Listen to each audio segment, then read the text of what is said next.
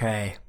Buckle up for Kobe Bryant. Kobe Bryant just sucked the gravity out of the target I think this is going back to Joe Johnson. Four seconds left. Double overtime. Net looking for the win. Johnson the step back.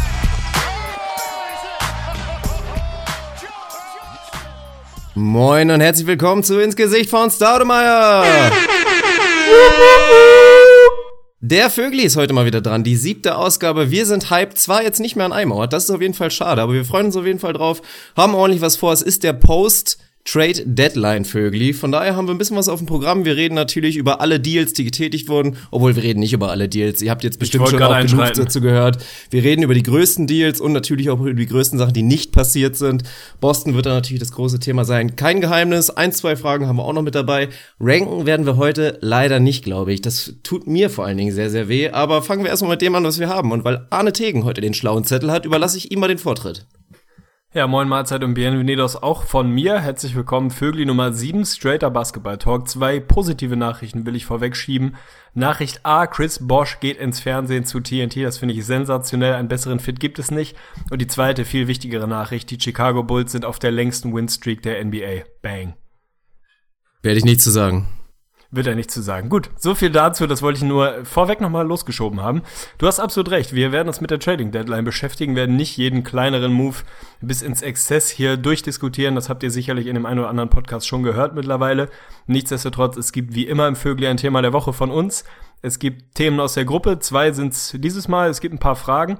Ranken hast recht, werden wir nicht, da musst du jetzt ausnahmsweise mal durch. Wir haben in den letzten Wochen viel gerankt, insofern wirst du es überstehen. Kein Smalltalk erlaubt, wir fangen direkt an. Fangen mit unserem Thema der Woche an. Wie könnte es anders sein? Es geht um die Trading Deadline. Ich habe mir einen Move rausgenommen, der vielleicht nicht unbedingt der größte ist, aber wahrscheinlich der, der am meisten Gesprächsstoff innerhalb der deutschen Community ausgelöst hat. Die Dallas Mavericks haben nachgelegt. Endlich ist der Move passiert. Man kann jetzt sagen, sie haben ihren lang ersehnten Big Man, den Cornerstone auf der 5. Nerlens Noel haben sie sich von den Philadelphia 76ers geangelt. Abgegeben haben sie dafür, das wird gleich ganz spannend, viel, nicht so viel, da werden wir gleich mal ein bisschen drüber reden. Es ist am Ende des Tages primär Justin Anderson, der gehen muss. Andrew Bogut war Teil des Pakets, ist mittlerweile schon wieder weg aus Philadelphia und auf dem Weg nach Cleveland, das war zu erwarten. Und ein First-Round-Pick in großen Anführungszeichen mussten sie mit drauflegen. Der ist allerdings Top 18 protected, soll heißen, solange der Pick innerhalb der besten 18 Picks landet im diesjährigen Draft, bleibt er bei den Mavericks. Daraus werden im Anschluss dann zwei First-Rounder in diesem und im nächsten Jahr. Und da die Mavs sehr, sehr sicher innerhalb dieser Top 18 landen, werden das zwei Second-Rounder werden. Insofern ein gutes Paket würde ich erstmal behaupten. Wir werden das gleiche, das, das Ganze gleich aus beiden Perspektiven mal ein bisschen beleuchten. Ich will erstmal mit den Dallas Mavericks anfangen.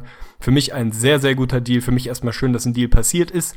Wir beide haben damit gerechnet, dass sie da jetzt langsam aber sicher mal den Stecker ziehen. Sie haben ihren Franchise Center bekommen für relativ wenig, muss man mal sagen. Das steht und fällt wahrscheinlich damit, wie man Justin Anderson bewertet. Aber erstmal kann man sagen, für die Mavs schön, dass sie es eingesehen haben, dass sie einen Move gemacht haben, dass sie sich verjüngt haben, dass sie da jetzt wirklich neben Harrison Barnes ein zweites Piece haben, was auf einer ähnlichen Timeline unterwegs ist. Nerlens Noel ist 22, glaube ich. Also das passt sehr, sehr gut. Ist ein sehr guter Verteidiger, guter Pick-and-Roll-Verteidiger.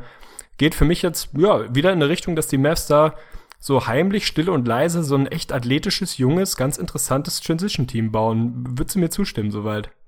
Da würde ich dir definitiv zustimmen. Erstmal, du hast heute ein sehr aggressives P. Das gefällt mir ganz gut. Also wirklich bei wirklich allen Picks und sonst was, alles was noch mit P war. Wichtig. Da bist du heute sehr, sehr gut unterwegs. Nee, also erstmal ist es so minimal interessant, würde ich sagen. Du haust das jetzt einfach so raus und ich bin auch der Meinung, dass es der Franchise Center jetzt ist, den sie da bekommen haben.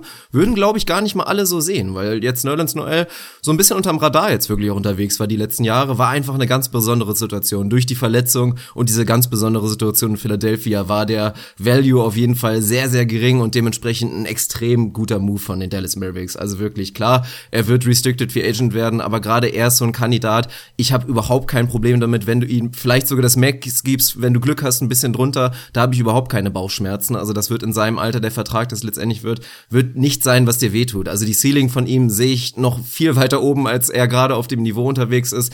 Der Mann ist richtig gut. Einziges Problem ist halt nur, der Move macht sie halt akut besser. Und da ist dann wieder die große Frage, opferst du jetzt mit mit, klar, du hast für die Zukunft geplant dem National, wirklich applaudiere ich es höchstgradig, aber du hast dir jetzt eventuell die ganz nahe Zukunft so ein kleines bisschen damit verbaut, dass das jetzt nicht unbedingt der Move war, wir tanken komplett. Wobei natürlich Darren Williams, ja, wir werden es jetzt glaube ich gar nicht groß jetzt thematisieren, aber das spricht natürlich dann doch eher wieder für die Tank-Route, aber ja, der, also Nerlens Noel ist gut und der wird helfen auf jeden Fall. Für mein aggressives P möchte ich mich erstmal entschuldigen. Mein Popschutz ist heute so ein bisschen, bisschen am struggeln. Also er, die, die Fixierung hat nicht so hundertprozentig funktioniert. Ich bin nicht zu Hause. Mehr privaten Talk will ich hier nicht raushauen. Bin in einer anderen Umgebung. Da ist das. Das Internet ist besser, oder? Ich merk's schon. Das Internet ist massiv viel besser, dafür ist der Popschutz, ja, leider musste er so minimal dran glauben, aber. Den, also, das nehmen wir. Das nehmen, glaube ich, das nehme ich mit, das nehmen, glaube ich, auch alle Trade. Hörer mit, von ist daher freue ich mich auf eine ganz, ganz stabile Episode heute. So sieht's aus. Ansonsten bin ich erstmal absolut bei dir, was die Einschätzung von Noel angeht. Ich habe jetzt noch nicht wahnsinnig viel Kritisches darüber gelesen, aber der wird nicht von jedem so gut gesehen, wie wir ihn sehen, glaube ich. Ich mag den Jungen extrem, hat ein maximal stabiles Skillset. Er war, glaube ich, in meinen Top 5 meiner, meiner Lieblingsjungs vor zwei, drei, vier Ausgaben. Ich weiß nicht mehr, wie lange es her ist völlig zu Recht. Also der gefällt mir an beiden Enden des Courts. Er hat natürlich noch ein bisschen Arbeit vor sich, aber mein Gott, der ist 22. Der ist jemand, der defensiv viel verteidigen kann, der rausswitchen kann, der im Perimeter rumlaufen kann, weil er einfach schnell genug ist, gute Beine hat, ein guter Screener für mich. Offensiv natürlich hier und da noch so ein bisschen roh. Also ein gutes Midrange-Game hat er noch nicht. Mal schauen, ob er da die Tools dafür hat, um da Eben, um da, um da wirklich überragend zu sein, das sehe ich jetzt nicht bei ihm, aber muss er auch nicht haben. Das ist jemand, der endlich mal wirklich in der Defensive der Stabilität reinbringen kann. Und für mich ist wirklich das Killer-Argument die Timeline zusammen mit Harrison Barnes. Also da hast du ja. jetzt wirklich mal einen, einen jungen Core, wenn man so will, was du auf den anderen Positionen machst, ob ein Wes Matthews da zum langfristigen Plan gehört, vielleicht sogar ein Yogi Ferrer, da bin ich noch ein bisschen skeptisch. Aber das ist mittelfristig jetzt erstmal was, um das du bauen kannst. Und über die Restricted Free Agency werden wir aus Philly-Perspektive nochmal sprechen. Das ist für mich ein absolut Sahne-Move für die Mavs. Sie haben die Zukunft von Noel in, in ihren Händen. Wenn sie den nicht halten wollen nächstes Jahr, dann lassen sie es halt. Aber ich bin mir sehr, sehr sicher, dass der da weiter gut, gut reinkommen wird, so wie er es jetzt schon angedeutet hat. Und dann werden sie den halten. Und wenn du dem da nah an der Max zahlen musst, dann finde ich das in Ordnung. Also das kann man für Nerlens Noel definitiv ausgeben. Die andere Geschichte, die hast du eben schon thematisiert, ist aus Mavs Perspektive tatsächlich das kurzfristige. Wir haben es jetzt schon gesehen, sie haben das erste Spiel, glaube ich, direkt verloren, das zweite gleich mal wieder gewonnen, wo bei uns in der Gruppe ins Gesicht von Staudemeyer NBA Talk, die ja mit Basis für diesen Vögli ist, direkt wieder losdiskutiert wurde, was machen sie da jetzt eigentlich? Ist das jetzt irgendwie ein verschenkter Win? Warum genau gewinnen sie jetzt? Denn du hast es richtig gesagt, Darren Williams haben sie auch abgegeben. Insofern stehen die Zeichen eigentlich auf Draft Pick. Das hat auch Mark Cuban in, ich glaube, bei True Hoop war er zu Gast nochmal so ein bisschen durch, durchklingen lassen. Aber so hundertprozentig tanken will er dann eben auch nicht. Also ich glaube, es ist so ein typisches Cuban-Ding. Für ihn und für, für das, wo er herkommt, wo die Mavs herkommen die letzten Jahre, ist das schon so viel tanken, wie es irgendwie geht. Die haben das einfach in ihrer DNA zu gewinnen. Ich hoffe einfach, dass sie da jetzt Noel ja, einerseits Spielzeit geben, damit er sich integrieren kann, aber irgendwie einen Weg finden, nicht allzu viel zu gewinnen. Das wird schwierig. Also dafür ist er einfach tatsächlich Stand jetzt schon zu gut. Sie sind kurzfristig besser geworden. Und das ist dann schon, schon ein bisschen schwierig. Was mich erstmal interessiert, weil da habe ich ja sehr unterschiedliche Meinungen zugelesen. Wie siehst du Justin Anderson? Für mich theoretisch ein interessanter Junge, ein interessantes Skillset, sehr, sehr athletisch, gefällt mir eigentlich ganz gut. Hat noch nie so wirklich Konstanz reinbekommen. Jetzt gibt es die einen, die sagen, boah, da hast du ein richtig interessantes Asset abgegeben. Die anderen, die dann mehr oder weniger über einen Bust reden und sagen, ja gut, das war ein First Round, aber viel kam noch nicht also wie sehr tut dir Justin Anderson weh, weil der ist am Ende des Tages eigentlich das Paket. Die beiden Second Rounder sind so ein bisschen Fillermasse, das ist ganz nett. Bogut kann man da eigentlich rausrechnen aus dem Deal. Also im Prinzip ist es Justin Anderson. Wie sehr tut das weh?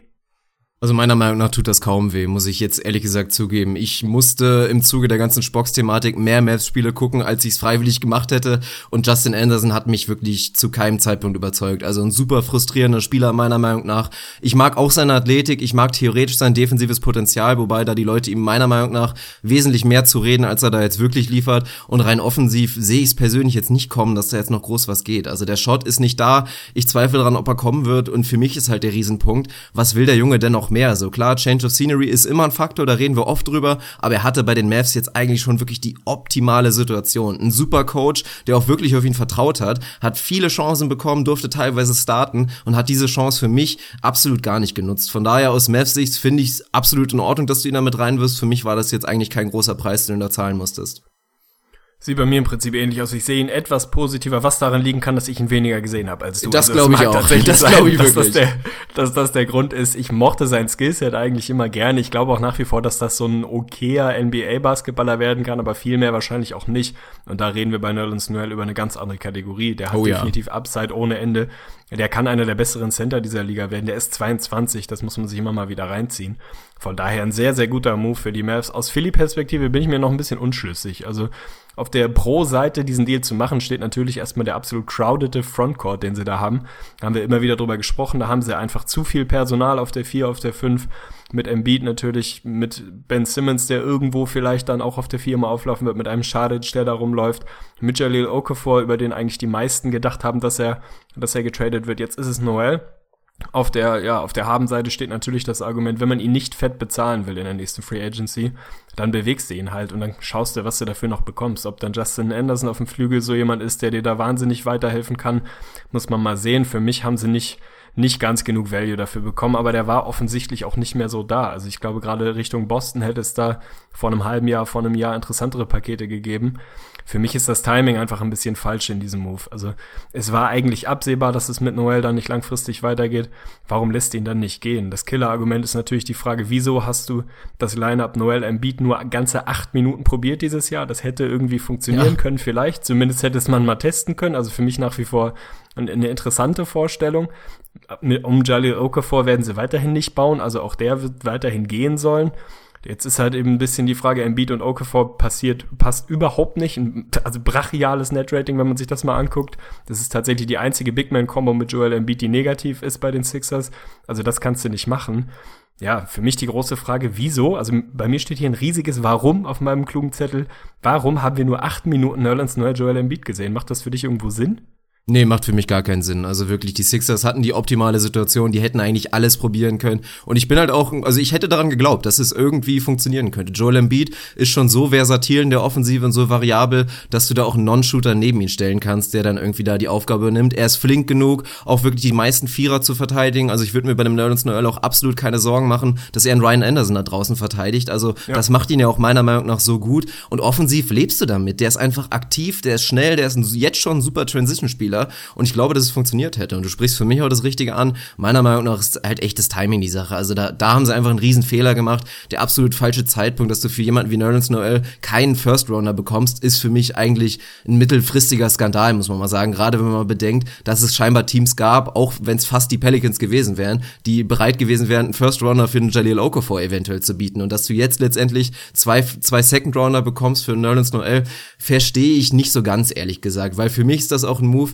Klar, ich glaube, die Sixers unterschätzt man so ein bisschen. Die setzen, glaube ich, echt darauf, dass sie jetzt in der Offseason, also jetzt nicht vor, also vor der Trade-Deadline, sondern wirklich in der Offseason theoretisch einen Blockbuster-Move machen könnten. Also die waren auch so ganz under the radar, so ein bisschen im Gespräch, auch mit einem Jimmy Butler oder mit einem Paul George, weil die halt ein massives Paket wirklich schnüren können. Also glaube ich, dass die Sixers wirklich vorhaben, jetzt 2017 sich eventuell schon ihren Superstar zu holen und da groß zu investieren. Aber Nerlens Noels Gehalt kriegst du da trotzdem mit rein. Und dann signst du ihn halt erstmal für vier Jahre meinetwegen und dann hast du ihn als Asset. Dann kannst du ihn im Jahr immer noch traden. Und Nerlens Noel ist so gut. Also das, von daher verstehe ich es nicht. Scheinbar gab es sportlich für ihn wirklich überhaupt keinen Plan. Aber ja, die Mavs können sich freuen. Das ist die gute Nachricht.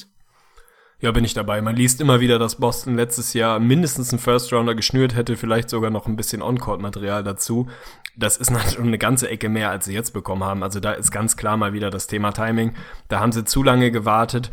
Am Ende für mich zu wenig Value bekommen. Jetzt war offenbar einfach nicht mehr zu holen, kurzfristig akut, wenn die Angebote nicht da sind und für dich klar ist, dass du den Jungen gehen lassen willst und nicht mit ihm planst, dann nimmst du halt, was du noch kriegst. Was jetzt Philly mit Justin Anderson anfangen kann, boah, puh, ist die nächste Frage. Also Der nächste klar Non-Shooter für ein Team, was eh Probleme Ja. hat, ja. ja, also theoretisch kannst du den vielleicht auch dann irgendwie wieder weiter bewegen, weil so völlig uninteressant ist er nicht.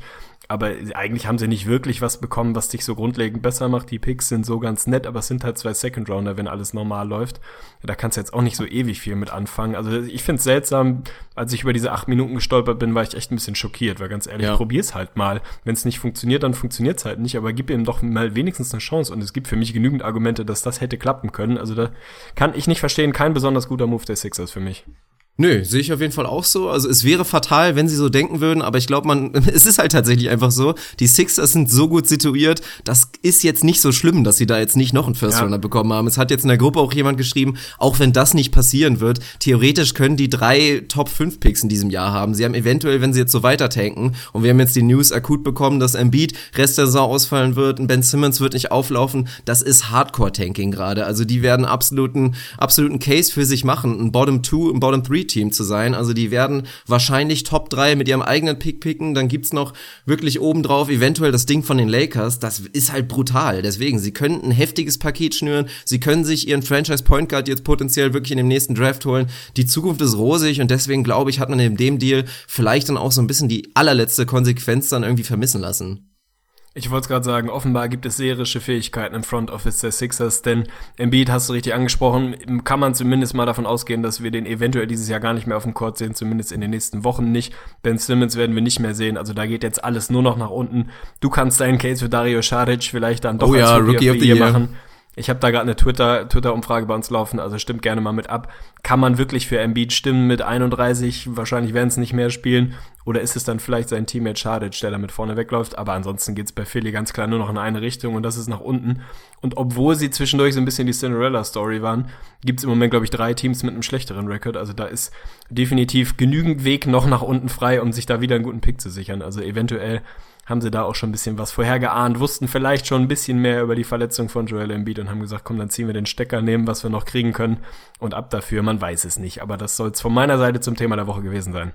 Ja, ich will nur noch mal ganz kurz was zu Noel sagen. Ich finde es halt wirklich besonders schön eigentlich, weil die Enttäuschung war so groß, dass sie die Andre Jordan wirklich nicht bekommen haben als den Franchise Center. Und jetzt haben sie für mich jemanden bekommen, der für mich tatsächlich eventuell sogar eine höhere Ceiling hat als ein DeAndre Jordan. Also für mich kann Nerlens Noel DeAndre Jordan 2.0 werden. Er ist nicht ganz so physisch, er ist erstmal nicht so nicht so stark, erstmal natürlich nicht ganz so explosiv, nicht ganz so der Jumper, wie es ein DeAndre Jordan ist, aber er hat für mich das Potenzial, der bessere Verteidiger zu sein, gerade wirklich am Perimeter und auch als Pick and Roll Verteidiger.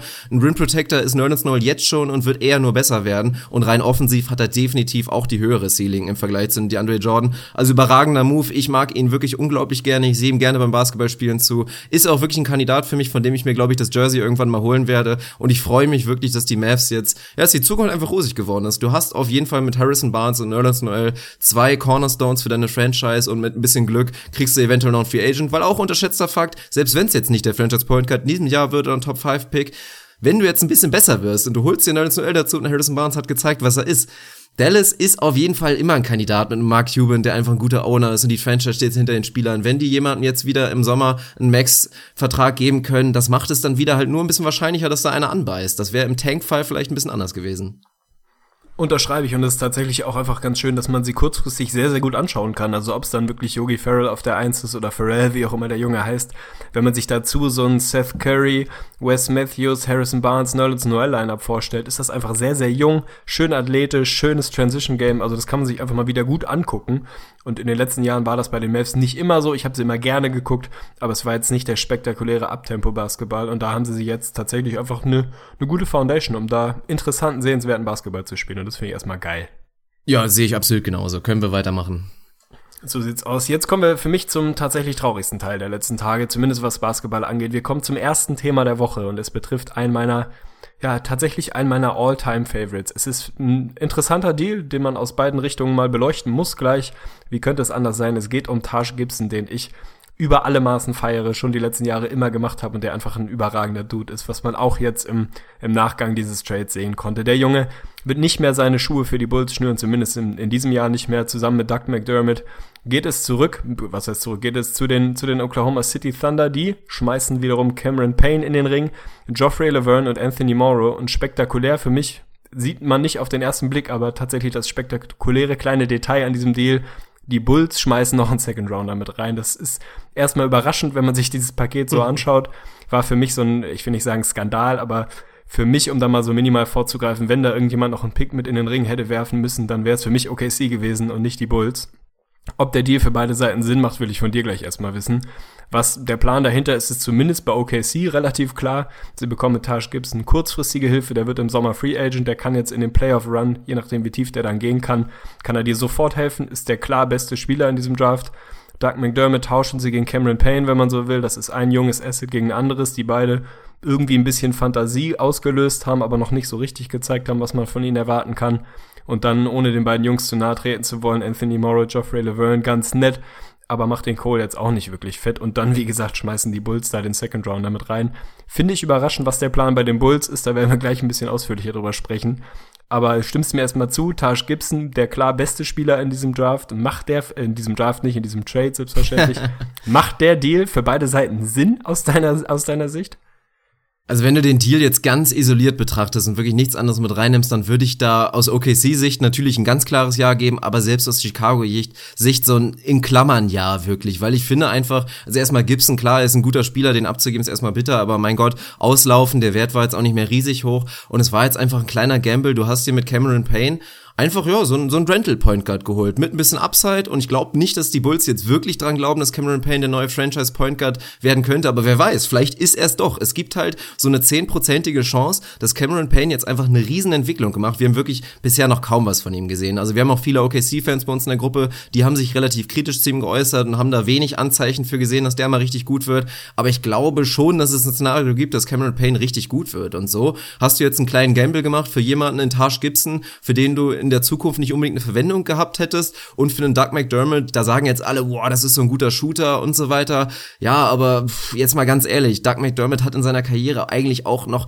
gar kein Anzeichen dafür gegeben, dass er ein überdurchschnittlicher Basketballspieler wirklich ist. Also shooten zu können ist schön, aber das sehen wir jetzt ja eigentlich auch an Anthony Morrow, der im Gegenzug da jetzt wirklich dann dahin kommt. Das ist, das ist halt ein Spieler, du kannst so gut schießen, wie du willst. Wenn du dann einfach nichts anderes kannst und Liability ansonsten bist, dann ist das so ein bisschen so ein Problem. Ganz so kritisch sehe ich McDermott nicht, aber ich habe mir auch gestern das Spiel reingezogen von OKC. Da sah er jetzt auch nicht wirklich gut aus. Also es hört sich in der Theorie gut an, dass sich die Thunder wirklich einen Knockdown-Shooter sich geholt haben. Aber wie das letztendlich in der Praxis aussieht, ist dann weiter die große Frage.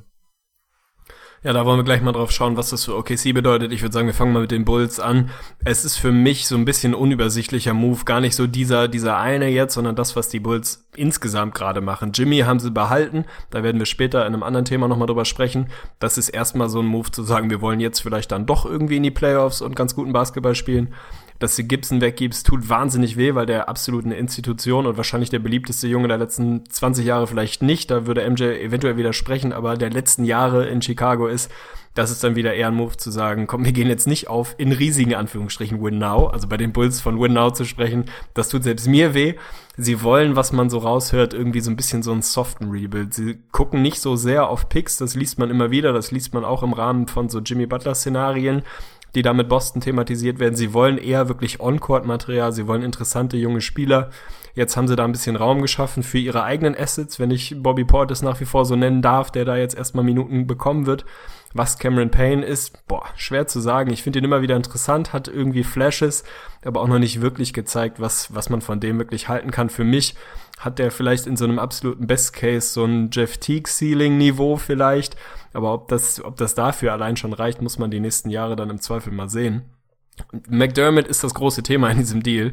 Da darfst du halt nicht vergessen, und das ist, glaube ich, der Hauptgrund, warum der, ja, der ganze Move so ein bisschen kritisch gesehen wird. Der hat damals zwei First-Rounder gekostet. Da haben sie wirklich extrem investiert, um den Jungen ziehen zu dürfen. Dann haben sie ihn an elf gepickt. Da war noch eine ganze Reihe interessanter Jungs im Draft, die sie an der Stelle hätten ziehen können. Sie waren extrem überzeugt von Doug McDermott. Das hat er bisher noch nicht so hundertprozentig gezeigt. Er ist ein guter Shooter, er ist ein bisschen streaky, aber ich bin nach wie vor überzeugt, dass der ein sehr, sehr guter Shooter sein kann. Aber da muss beim Rest dann halt auch noch eine kleine Entwicklung kommen. Also defensiv ist das atrocious, wie Draymond Green sagen würde. Das ist schlimm, da ist nicht wirklich viel mit ihm anzufangen. Und in der Offense hat er dann halt seine kleinen Momente, aber ja, wahnsinnig doll ist das im Moment noch nicht. Insofern macht es dann vielleicht Sinn, ihn zu tauschen, in Anführungsstrichen, gegen Cameron Payne und zu sagen, wir versuchen es mal mit einem anderen Asset. Point Guards bzw. Guards haben sie eine ganze Menge, aber ich glaube, keiner von denen hat da eine ewig lange Zukunft. Also weder Rajon Rondo noch Dwayne Wade wird da jetzt die nächsten fünf Jahre der Franchise Point Guard sein. Ob es dann bei Cameron Payne reichen kann, ist die nächste Frage. Auf der Pro-Seite, wenn ich mal versuche, das Positive zu sehen, der kann schon ein guter Point Guard werden. Sie können ein bisschen Ballhandling von Jimmy wegnehmen. Das hat gerade John Paxson immer wieder betont, dass er das gerne machen würde. Sie waren damals im Draft schon extrem heiß auf Cameron Payne. Jetzt haben sie ihn bekommen. Ja, ob das dann reichen kann, ich weiß es nicht. Anthony Morrow, hast du drüber gesprochen, ist theoretisch ein guter Shooter, schießt, glaube ich, 42 Prozent über die Karriere. In diesem Jahr trifft er absolut kein Scheunentor.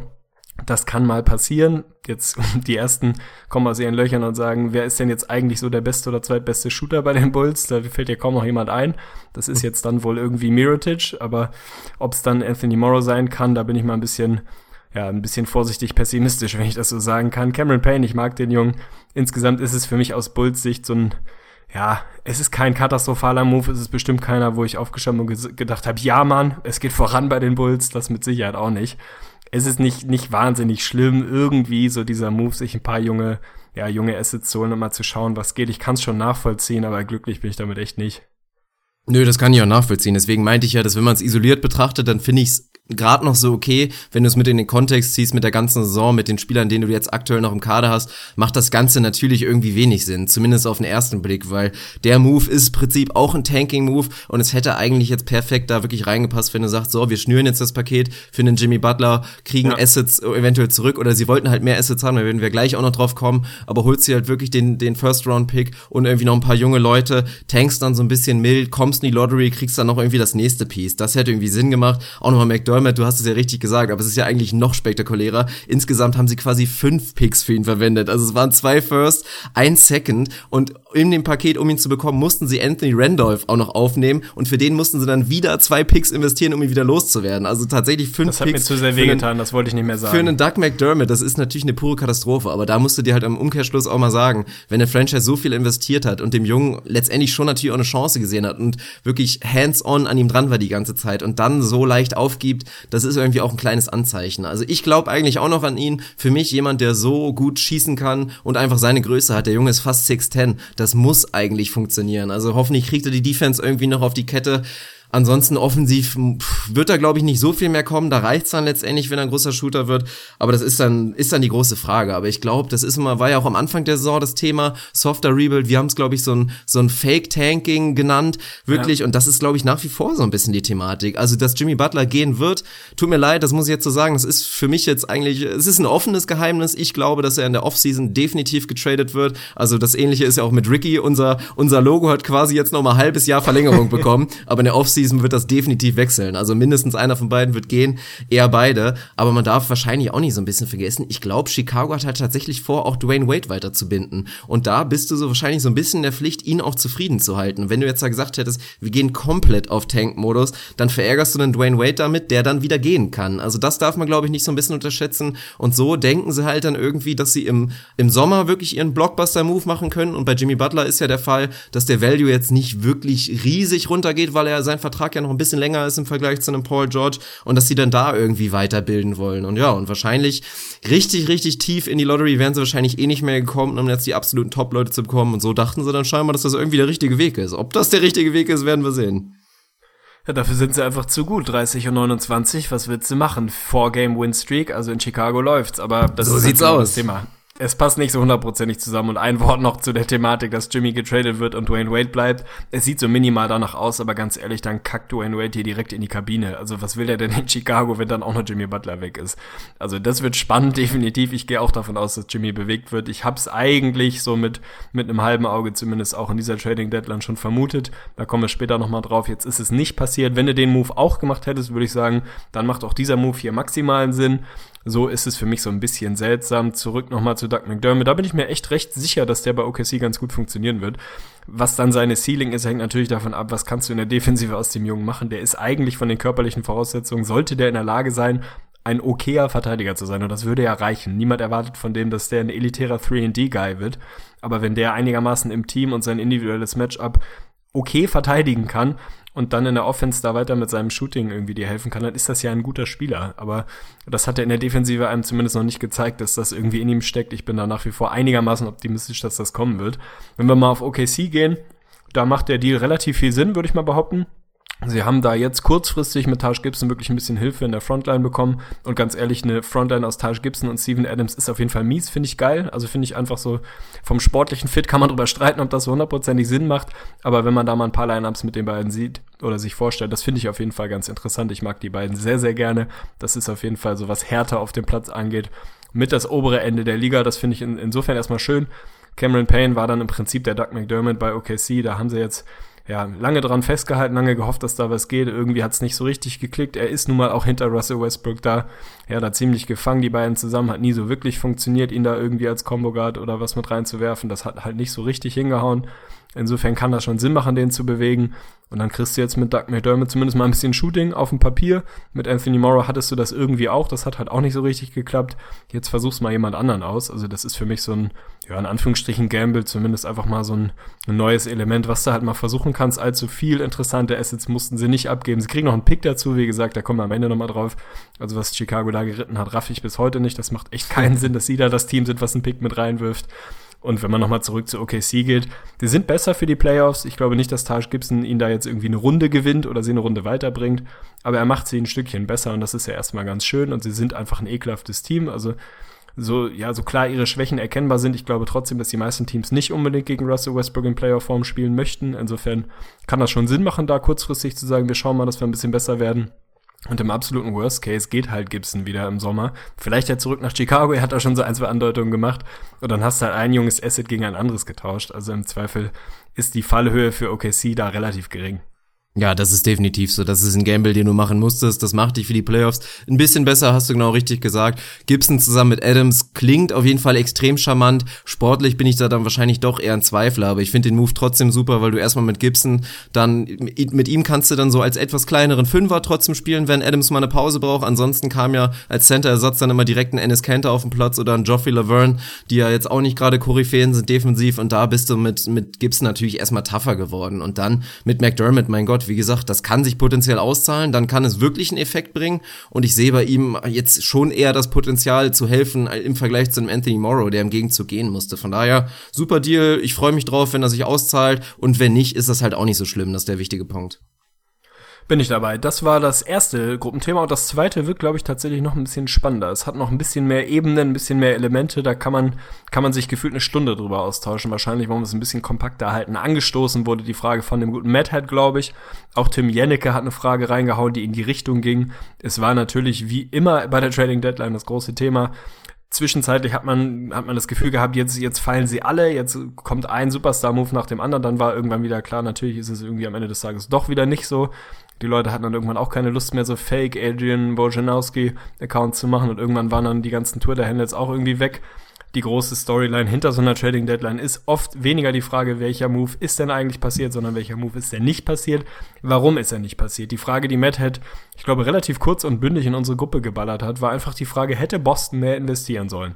Es war klar, dass das die ganz große Storyline ist. Wie viel ist ja, wie viel sind die Celtics bereit zu investieren? Ist der, der Netzpick auf dem Tisch? Sind sie vielleicht beide auf dem Tisch? Wer von den jungen Assets ist auf dem Tisch? Ist ein Jay Crowder zu haben, ein Bradley, ein Jalen Brown, ein Jerebko? Wen sie da nicht alles mitschleppen? Am Ende des Tages haben sie nichts gemacht und das ist natürlich das ganz große Thema. War das richtig? Haben sie da eine Chance vertan? Ist das langfristig vielleicht sogar ein ganz kluger Move gewesen? Da bin ich erstmal so auf deine Rapid Reaction gespannt. Für mich ist es tatsächlich, gibt es zumindest ein Szenario, in dem man Boston zu den vermeintlichen Gewinnern dieser Trading Deadline zählen kann. Und das ist ja vielleicht nicht das, was man als erstes denkt, wenn man sich jetzt anschaut. Boogie wäre zu haben gewesen, den haben sie nicht bekommen, beziehungsweise wollten ihn nicht. Es ist kein Paul George gekommen, es ist kein Jimmy Butler gekommen. Boston hat gar nichts gemacht. Kann das tatsächlich vielleicht langfristig sogar der, der klügere Weg gewesen sein? Ja, das hast du jetzt natürlich so ein bisschen vorweggenommen. Das sehe ich tatsächlich auch so. Also klar, Rapid Reaction war bei mir, da sprach dann doch eher der subjektive NBA-Fan aus mir und der war enttäuscht auf jeden Fall und auch so minimal verärgert, weil es natürlich einfach so ein bisschen als Momentum shiftenden Move so, der natürlich die NBA schon einfach solide verändert, hätte ich das natürlich geil gefunden und es wäre schön gewesen, gewesen, entweder ein Butler oder ein George da auf einmal in Grün zu sehen. Aber ich bin letztendlich bei dir und da ist der ganz große Punkt, der eigentlich auch relativ simpel analysiert ist du hast dir eigentlich nicht wirklich was verbaut, weil jetzt kommen die ganzen Sachen mit, oh, Boston macht das jetzt immer wieder und irgendwann dann haben sie halt aus ihren Picks nichts gemacht und bekommen sie es nicht. Aber inwiefern ist denn irgendwie die Verhandlungssituation schlechter geworden? Du kannst noch ein halbes Jahr warten. Wir sind uns, glaube ich, da werden wir später noch träumen, aber ich glaube, wir sind uns einig, dass weder wirklich Butler oder George mit den Paketen, von denen man da potenziell spricht, dass das nicht der Move gewesen wäre, der dich wirklich jetzt über die Cavs setzt. Und von daher hast du einfach dir ein halbes Jahr erkauft, was dazu führen wird, dass du erstmal eine bessere Verhandlungssituation hast, gerade bei einem einem Paul George. Bei Butler habe ich ja eben gesagt, da wird sich meiner Meinung nach nicht so unglaublich viel ändern. Aber bei Paul George ist die Verhandlungssituation besser geworden. Da würde das Paket dann eher oder würde ein geringeres Paket reichen. Und du hast dann eventuell mit Gordon Hayward auch noch die nächste Versicherung, dass der vielleicht der Superstar ist, den du gerne mit reinholst. Von daher würde ich sagen, ist es gut gewesen, geduldig zu bleiben, erstmal auch zu sehen, wird es jetzt wirklich der First Overall Pick oder wird es am Ende doch nur der vierte? Das wäre dann gewisserweise auch so ein Gegenargument. Falls jetzt der Brooklyn Pick irgendwie doch nur der dritte oder der vierte wird, ist der Wert dann wahrscheinlich ein bisschen kleiner, als wenn sie jetzt einen Move geschnürt hätten. Das war ein bisschen die Sache. Aber erstmal würde ich auch sagen, es war vernünftig. Da haben wir ja auch schon oft drüber gesprochen, dass Boston geduldig bleibt, ist in der aktuellen Situation einfach richtig. Ja, bin ich dabei. Man muss sich dann natürlich auch mal anschauen, was denn die Pakete waren, die da irgendwie kommuniziert wurden. Und da ist dann tatsächlich auch wieder ein Case, den man immer mal wieder hört jetzt und den man machen kann dass Boston in Person von Danny Ainge vielleicht sogar zu gut gearbeitet hat die letzten Jahre. Namentlich Jay Crowder, der wahrscheinlich auf dem besten Deal der NBA sitzt, zumindest was wirklich reines Preis-Leistungs-Verhältnis angeht. Das ist absolut lächerlich. Ich glaube, der ist noch die nächsten drei Jahre in den Büchern mit irgendwie um und bei sieben Millionen Dollar. Das ist so frech. Was absolut lächerlich ist. Also schaut dort nochmal an die Mavs. Das war wirklich einer der schlechtesten Moves in der jüngeren NBA-Geschichte, was sie da gemacht haben. Jay Crowder ist einfach jetzt schon ein, ein wichtiger Spieler der Celtics, ein sehr, sehr interessanter Mann, der für jeden interessant ist, erst recht mit diesem Vertrag. Dass man da wirklich ja, reserviert ist, den Jungen in irgendwelche Szenarien mit einzubauen, kann ich verstehen, einfach weil der Junge schon sehr, sehr gut ist. Natürlich ist er lange nicht auf dem Niveau von einem, von einem Paul George oder einem, Jimmy Butler, wird auch nie hinkommen. Aber der Vertrag ist einfach absolut unschlagbar. Und wenn Chicago das gefordert hat, was man so liest, dann war das im Zweifel einfach zu viel. Und da bin ich absolut bei dir. Es gibt einfach null Druck bei Boston. Also Paul George kann weg sein im Sommer oder demnächst. Das mag sein, dass der nicht mehr auf dem Markt ist. Wenn es denn dann vielleicht doch Richtung Lakers geht oder wie auch immer das Szenario da ausgeht, können wir vielleicht gleich auch nochmal drüber reden. Aber wir haben immer wieder darüber gesprochen, diese viel zitierte LeBron James Timeline, von der man jetzt auch tatsächlich im Nachgang immer wieder so ein bisschen am Rande liest, dass das einfach ein Szenario war, was eine Rolle gespielt hat. Und es macht ja auch absolut Sinn, einfach zu sagen, ja, Jimmy Butler potenziell macht uns deutlich besser, macht uns auch ganz klar zur Nummer zwei im Osten. Macht es uns besser als die Cavs? Nee, es bringt es dich daran. Ja, kann ich sie schlagen? Vielleicht irgendwo ja, aber ist es wahnsinnig wahrscheinlich? Eher nicht. Insofern dann da so ein, ja, so ein Hammer, eine Hammerforderung von den Bulls irgendwie nicht zu matchen, macht halt absolut Sinn. Der Preis für Jimmy, ja, wird relativ stabil sein, bin ich bei dir, da wird sich nicht so ewig viel tun. Der für Paul George wird eher niedriger, ob der dann tatsächlich irgendwie mehr oder weniger fix Richtung Lakers will, ist dann die andere Frage. Aber ganz ehrlich, dann gehst du halt nochmal all in bei Jimmy oder hast tatsächlich so als Backup einen Gordon Hayward, der nicht auf dem Niveau von einem Jimmy Butler ist, aber wenn das so deine Fallback-Lösung ist, ist es ja auch nicht absolut schlimm. Also sie hatten ganz einfach keinen Druck und ich glaube, dass sie das relativ gelassen angegangen sind, einfach mal geschaut haben, ja, was sind da so die Pakete, die, die da gefordert werden? Finden wir das geil, dann machen wir es vielleicht. Also ich glaube auch nicht, dass Danny Ainge mit dem klaren Plan da in die Deadline gegangen ist und gesagt hat, nö, ich mache jetzt nichts. Ich glaube, wenn es da ein interessantes Paket gegeben hätte, hätte er das wahrscheinlich gemacht. Aber ganz ehrlich, wenn du dann irgendwie ja, den, den First Rounder in diesem Jahr plus Avery Bradley plus Jay Crowder abgeben solltest, um irgendwie Jimmy zu bekommen, dann kann ich schon nachvollziehen, dass man sagt, ja, puh, dann halt erstmal nicht. Also ich meine, wir sind das zweitbeste Team im Osten gerade, dann bleiben wir halt erstmal so. Ja, auf jeden Fall. Das darf man einfach nicht vergessen. Ich meine, selbst wenn sie jetzt auch wieder in der Offseason wieder den Move nicht machen und nicht abdrücken oder einen Strikeout bekommen, selbst dann ist die Situation nicht schlimm. Dann draftest du halt meinetwegen einen Markel Fultz oder einen Lonzo Ball und solange jetzt irgendwie nicht einer von denen wirklich ein absoluter Bust ist oder sich sofort irgendwie beide Kreuzbänder reißt, dann ist das wieder so ein Asset, was du wieder flippen kannst und dann kriegst du 2018 nochmal ein super Asset. Von daher, selbst wenn das nicht klappt, dann ist es trotzdem die Zukunft noch unglaublich rosig. Ich glaube, dass sie in der Offseason wirklich zuschlagen werden, aber ich fand's, fand's letztendlich okay. Also letztendlich jeder, der sauer ist, der kann wirklich sauer sein, einfach, also Schuld ist das neue CBA. Das muss man einfach mal dazu sagen, weil wenn es nicht so spektakulär wäre mit den Unterschieden der Verträge, dann wäre es meiner Meinung nach anders gelaufen, weil das Ding ist ja, Jay Crowder ist nicht jetzt irgendwie so unantastbar, weil er jetzt einfach isoliert so ein guter Spieler ist und so unfassbar wichtig ist. Er ist einfach als Asset jetzt einfach wirklich so unfassbar wichtig, weil dieser Vertrag einfach so hammergeil ist und du den in jedes Paket so super mit reinschnüren kannst, das erhöht seinen Wert, das also verdoppelt seinen Wert halt wirklich, seinen spielerischen Wert. Wenn das nicht der Fall gewesen wäre, dann wären die Celtics, glaube ich, auch eher bereit gewesen, da jetzt schon einen Move zu machen. Ja, bin ich dabei. Also ich glaube, das tut dir einfach mittlerweile weh, denen irgendwelche Pakete reinzuschnüren, weil der absolut dir Sicherheit bringt. Der bringt seine Leistung auf einem guten Niveau, auf einem guten NBA-Niveau und kostet dich halt mehr oder weniger gar nichts. Und die Kohle kannst du im Zweifel auf anderen Positionen, wo sie vielleicht wertvoller ist, investieren. Natürlich ist Jimmy über Jay Crowder ein absolut massives Upgrade, wie er es wahrscheinlich über fast jeden auf der Position ist. aber vielleicht auch nicht so krass, als dass du so jemanden dann da, dann da abgeben willst. Und je nachdem, was du dann im Sommer nochmal machen kannst, finde ich das tatsächlich einen richtigen Move. Für mich auch ja impulsiv, emotional ein bisschen schade, weil ich mir gewünscht hätte, dass gerade im Osten ein bisschen Dynamik reinkommt. Das haben wir jetzt so nicht wirklich gesehen, zumindest nicht an dieser Position. Eigentlich wären wir mit dem Thema durch. Eigentlich wäre es ja an der Stelle auch das gewesen, was, was wir an Gruppenthemen diesmal mit reinnehmen. Wir wollen nicht alle Trades diskutieren, aber weil das irgendwie da dranhängt, will ich es trotzdem ein bisschen mit reinnehmen. Die, die Raptors haben nochmal nachgelegt. Eigentlich ist es kein offizielles Thema hier. Trotzdem finde ich es ganz interessant. Die Raptors haben sich mit PJ Tucker nochmal verstärkt.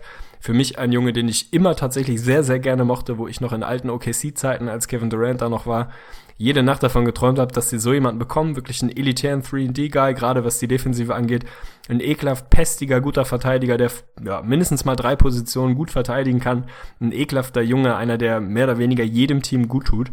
Da haben sie jetzt nochmal klar nachgelegt, würde ich behaupten, nachdem sie mit Ibaka da schon einen guten Move gemacht haben. Ja, ist natürlich die, die große Frage, das ist die völlig andere Philosophie, also wo die Celtics gesagt haben, wir schauen ein bisschen vorsichtig Richtung LeBron und schauen mal, dass wir jetzt vielleicht auch nicht überpacen und eventuell dann im Zweifel erst in zwei, drei, vier Jahren so richtig gut sind, wenn man es denn so kontrollieren kann. Die Raptors sind 180 Grad den anderen Weg gegangen, haben gesagt, all in, wir versuchen jetzt alles zu tun, was irgendwie geht. Wir haben darüber gesprochen, dass wir beide Szenarien geil finden, also dass man an Boston Stelle den Case schon machen kann, dass man sagt, ey, so flexibel wie wir sind, schieben wir das vielleicht nochmal so zwei, drei Jahre, bis es dann bei LeBron wirklich mal ein bisschen bergab geht. Andersrum haben wir auch immer wieder den Case gemacht, dass man einfach sich in eine Position bringen muss, die so gut ist, wie es irgendwie geht. Lass dich einfach nur mal Kyrie Irving verletzen. Ich würde sagen, vor dem Ibaka und PJ Tucker Move hätten die Cavs auch ohne Kyrie die Raptors aus der Halle geschossen. Jetzt kann man zumindest mal drüber nachdenken, dass das vielleicht doch nicht ganz so lustig wird, wenn potenziell ein Kyrie oder ein Kevin Love, wer auch immer, ausfällt und dann da auf einmal noch ein PJ Tucker mit drin ist, der ein ekelhafter Verteidiger ist, ein Ibaka, der zumindest jetzt in einer sehr, sehr kleinen Sample Size erstmal sehr gut reinkommt. Also auch der Move in Anführungsstrichen, beziehungsweise die Strategie macht ja absolut Sinn, oder? Ja, die macht Sinn. Ich würde jetzt gar nicht mal so behaupten, dass es jetzt so wirklich All-In war. Man darf ja nicht vergessen, für beide Spieler, weder für Packer, äh, für äh, Tucker noch für Packer. Ibaka, ganz geil, mussten sie ja jetzt nicht wirklich ein Riesenpaket äh, schnüren. Und wenn sie jetzt All-In gegangen wären, dann wäre da jetzt auch noch Norman Powell irgendwie mit drin gewesen. Von daher war das eigentlich relativ ja, relativ günstig, wie sie die beiden Spieler bekommen haben. Und da, der Grund ist ja auch ganz klar, warum sie es gemacht haben. Vergleicht die Timeline der Boston Celtics mit der der Toronto Raptors, die mit Kyle Lowry nun mal einen alternden All-Star haben. Der Mark Rosen, der jetzt auch nicht mehr der allerjüngste ist. Also die müssen jetzt einfach so ein bisschen angreifen. Und ich finde es ein super Move. Es hat dich nicht viel gekostet und bringt dich zumindest halt, wie gesagt, in diese, in diese berühmte Position, die wir oft besprechen, dass wenn bei den Cavs wirklich was schief geht, dass du dann eventuell da bist. Also ich sehe es jetzt nicht wirklich so, dass die, dass der Move da sie jetzt in die Nähe gebracht hat also absolut gar nicht. Ich finde auch, also erstmal bei Ibaka freut mich das, der sah wirklich gut aus und da darf man glaube ich auch wieder mal nicht unterschätzen, dass einfach auch Bock haben einfach ein Riesenfaktor ist beim, oh, beim ja. Sport machen. Also beim Fußballspielen, beim Basketballspielen, bei allem. Einfach wenn du Bock hast, bist du natürlich viel besser und ich glaube, man kann relativ sicher sagen, dass Ibaka sich nicht mehr wohl gefühlt hat am Ende bei den Magic und jetzt sieht er wirklich, also er sieht drei Jahre jünger aus, er sieht explosiver aus, hat wieder Highlights gehabt, die wir in der kompletten Saison auf einmal nicht mehr gesehen haben, defensiv wie offensiv und das freut mich erstmal riesig. Zu PJ Tucker finde ich ein bisschen spannend, weil das ist halt, das ist so dieser, dieser moderne NBA-Nerd-Mythos, der sich jetzt einfach so wirklich hält. So, oh, PJ Tucker, ein Wahnsinnsverteidiger, den kann jedes Team gebrauchen. Und jeder mal wirklich mal jetzt Hand aufs Herz, wer hat jetzt wirklich PJ Tucker sonderlich oft spielen sehen? Also das ist dann so ein bisschen, er ist ein ich guter Verteidiger. Ja, also du hast ihn oft spielen sehen? Ja, einfach weil ich mich dermaßen in den verliebt habe zu meinen also OKC-Zeiten. ja, was also, heißt denn oft? Ich habe mir nicht, ich habe mir nicht jede Nacht die Suns angeguckt, soweit würde ich ja. jetzt auch nicht gehen. Aber ich habe genug gesehen, um zu wissen, dass der gerade meinen OKC extrem gut getan hätte und dass der auch diesen Raptors gut tut. Natürlich habe ich den Jungen jetzt nicht von A bis Z ins Detail durchanalysiert. Dafür ist es dann halt auch bei aller Liebe schon nur PJ Tucker, das darf man dann ja, auch dazu sagen. Das darf man Aber nicht vergessen. Einfach jemand, der Case. jedem hilft. Ja, bin ich absolut bei dir, der aber hilft der hilft dir, der hilft das, dir, das aber ja der, keine Frage. der bringt dich auch nicht auf die nächste Ebene. Das ist natürlich ein guter Verteidiger, dass es jetzt jemand ist, der LeBron James in den Griff bekommen kann, ist er definitiv auch nicht. Da kann jeder sich so viel Mühe geben, wie er will. Das passiert einfach nicht. Und auf der anderen Seite darf man nicht vergessen, dass PJ Tucker auf, am offensiven Ende jetzt nicht gerade einer ist, der jetzt sonderlich für dich produziert. Also er hat diese defensive Seite, die ist super. Er ist auch ein Typ, da kann man sich erstmal drauf freuen. Der hat ja eigentlich keine Playoff-Zeit bisher erleben können. Von daher schön für ihn, dass er da sich jetzt endlich mal austoben darf. Ist ein super Move, aber für mich inzwischen fast ein kleines bisschen overrated. Ich würde ja auch nicht sagen, dass er LeBron James verteidigen kann, soweit würde ich nicht gehen, aber man kann sicherlich einen Case dafür machen, dass der Instant schon mal der beste LeBron-Verteidiger zumindest auf dem Flügel ist, den sie da auf ihn werfen können. Also einen besseren Job als DeMarie Carroll, der lange den, den Ruf hatte, ein sehr, sehr guter LeBron-Verteidiger zu sein, warum auch immer, vollkommen zu Unrecht, muss man im Nachhinein mal sagen. Das traue ich ihm schon zu. Also der ist zumindest jemand, gegen den willst du nicht spielen. Dass der LeBron nicht in den Griff bekommt, ich meine, wer, wer kann das von sich behaupten, außer vielleicht Kawhi Leonard in Phasen und in Phasen auch mal ein Jimmy, der es ihm da eklig machen kann aber in den Griff bekommen wirst du den nicht. Aber wenn du da jemanden hinstellen kannst und wenn es nur eine Handvoll Minuten sind, der es ihm einfach nochmal eklig macht und ihn wirklich in jeder Possession kämpfen lässt ohne Ende, dann ist das ja schon mal was wert. Die Frage, die sich daran anschließt, natürlich ganz klar, wer ist das zweitbeste Team im Osten aktuell? Also unabhängig vom Rekord jetzt, ich würde sagen, da gehe ich zumindest nicht davon aus, dass die Raptors die Celtics noch holen. Da sind es dann doch drei Spiele und so groß sehe ich den Unterschied nicht, wenn es denn überhaupt einen gibt. Sind sie für dich jetzt die in Anführungsstrichen klare Nummer zwei im, im Osten, nachdem Boston nichts gemacht hat, oder ist das nach wie vor irgendwie mehr oder weniger ein Cointos? Nee, das würde ich nicht sagen. Also ich würde tatsächlich nach wie vor sagen, dass ich mehr Vertrauen in die Boston Celtics hätte. Und da spricht jetzt nicht unbedingt der ganz klare Roster-Vergleich in dieser Saison, sondern da denke ich dann einfach zu sehr an die letzten beiden Playoff-Jahre der, der Toronto Raptors. Und ich sehe jetzt nicht unbedingt, ob sie jetzt wirklich den Schalter so absolut umlegen können, weil das ist, das kommt nicht von, von irgendwo her, dass es jetzt die letzten beiden Jahre in den Playoffs schlechter lief. Das ist ein strukturelles Ding. Das ist in gewisser Weise auch dieses DeMar DeRozan-Ding. Wir haben da schon oft drüber geredet. Man kann das nachgucken. Seine Free-Throw-Attempts werden auf jeden Fall weniger sein in den Playoffs. Kyle Lowry hat bisher nicht so ganz in dem Maße geliefert, wenn man sich voll auf ihn einstellt. Und ich weiß einfach nicht, ob jetzt ein Ibaka und ein Tucker diese jetzt so auf dieses super nächste Level bringen. Von daher, sie können definitiv in in die Conference Finals kommen, das ist klar aber ich sehe sie jetzt nicht deutlich mit der Nase vorne. Also vielleicht haben sie sich jetzt auf jeden Fall an den Wizards vorbeigekämpft und sind jetzt mit Sicherheit das ein Top-3-Team im Osten, das vielleicht, aber weiter würde ich jetzt akut nicht gehen. Ja, tut mich ein bisschen schwer, weiß ich auch nicht genau tatsächlich. Habe ich noch nicht abschließend bewerten können. Also irgendwo in einem Szenario würde ich sagen, sie sind vielleicht tatsächlich jetzt so minimal vor den Celtics, was dann tatsächlich das Vertrauen in den Playoffs angeht. Da würde ich nach wie vor mit Boston gehen, die da für mich immer noch den besseren Coach haben, das bessere System, da ein bisschen weniger fehleranfällig in Anführungsstrichen sind, weil es bei den Raptors am Ende des Tages, auch wenn sie mit Ibaka da eine schöne Addition gemacht haben, auch mit PJ Tucker, es steht und fällt einfach mit dem Backcourt. Der, die kommen genauso weit, wie die beiden Jungs sie tragen. Und darauf dann zu bauen, dass das in diesen Playoffs irgendwie mal grundlegend anders läuft als in den letzten Jahren, da tue ich mir noch ein bisschen schwer mit, aber das werden die nächsten Wochen zeigen, was wir da erwarten können. In jedem Fall ist es jetzt erstmal so ein bisschen, ein bisschen spannender im Kampf um die Plätze 2, 3, 4, vielleicht sogar 5, wobei ich die Hawks da ein bisschen rausnehmen würde. Also das ist ja schon, schon mal ein bisschen Dynamik drin. Das ist schön. Von unserer Seite, glaube ich, war es das, was die Gruppenthemen angeht. Wenn du bist du jetzt ganz Fragen schön durchgepest, also wirklich, ey, alter Schwede. Wir hatten uns irgendwann mal so eine magische 45-Minuten-Ceiling gesetzt für den Vögli. Alles klar, alles klar. Ja gut, dann machen wir noch ein paar Fragen. Müssen wir nicht einhalten, aber ich glaube, das war irgendwann mal der Plan. Dann machen wir jetzt Schluss. Das war der neue Vögeli. Bis zum nächsten Mal. Nein, Quatsch. Ja, wir Ciao. hauen noch ein paar Fragen raus. Was hast du denn?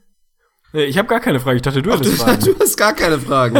ja, das ist ja super. Dann lief das jetzt überhaupt nicht gut. Dann müssen wir vielleicht spontan nochmal nachgucken, weil ich hatte mir eine Frage rausgesucht, die im Prinzip, da ging es eigentlich so ein kleines bisschen drum. Also ich habe jetzt auch noch nicht mal mehr den Namen. Also dann fangen wir einfach mal an. Wir machen mit einer ganz lockeren Frage. Der gute Dennis Waller, schautet an dich, hat uns gefragt, Wann wird man uns denn endlich als, als, also wann wechseln wir endlich als Experten zu The Zone, zu Dozen?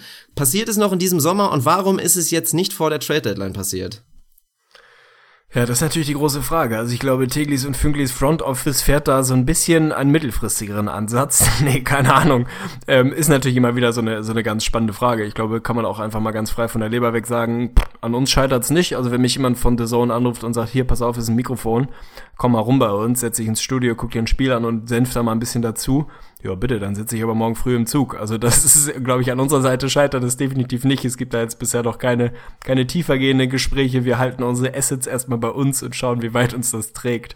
Oder hast du da, fährst, fährst, fährt Front Office Mitarbeiter, fügt da einen anderen Ansatz? Ich bin ein ganz aggressiver General Manager, also ich werde das jetzt einführen. nee, nein, ganz klar. Also ehrliche Antwort, wir hätten da definitiv Bock drauf, aber leider ist es natürlich noch der Fall, dass wir leider doch noch so eine kleine Nummer sind, dass das natürlich momentan noch relativ unrealistisch sind. Also wir sehen es jetzt am Beispiel, Dre Vogt ist soweit, dass er als Experte da mitwirken darf, hat rund 11, 12.000 Follower bei Facebook, eine Riesengemeinde. Sobald wir das irgendwann schaffen, dann ist das scheinbar auch möglich. Und ansonsten würde ich tatsächlich, damit das Thema auch einfach nicht mehr weiter aufkommt und wir da irgendwie in der Pflicht sind, würde ich euch einfach mal in die Pflicht nehmen. Wenn ihr uns tatsächlich als Experten bei The Zone sehen wollt, dann möchte ich bitte, dass jemand auf, also auf die Facebook-Pinwand von The Zone einfach eine Nachricht schreibt, wir wollen ins Gesicht von Staudemeyer als NBA-Experten sehen und dann müssen das halt irgendwie 150 Leute aus unserer Community liken. Dann sehen die das auf jeden Fall und werden auf uns aufmerksam und wer weiß, was dann passiert. Ja, finde ich stabil. Ist doch ein sehr, sehr vernünftiger Aufruf. Also tobt euch da gerne aus auf der Facebook-Seite von The Zone.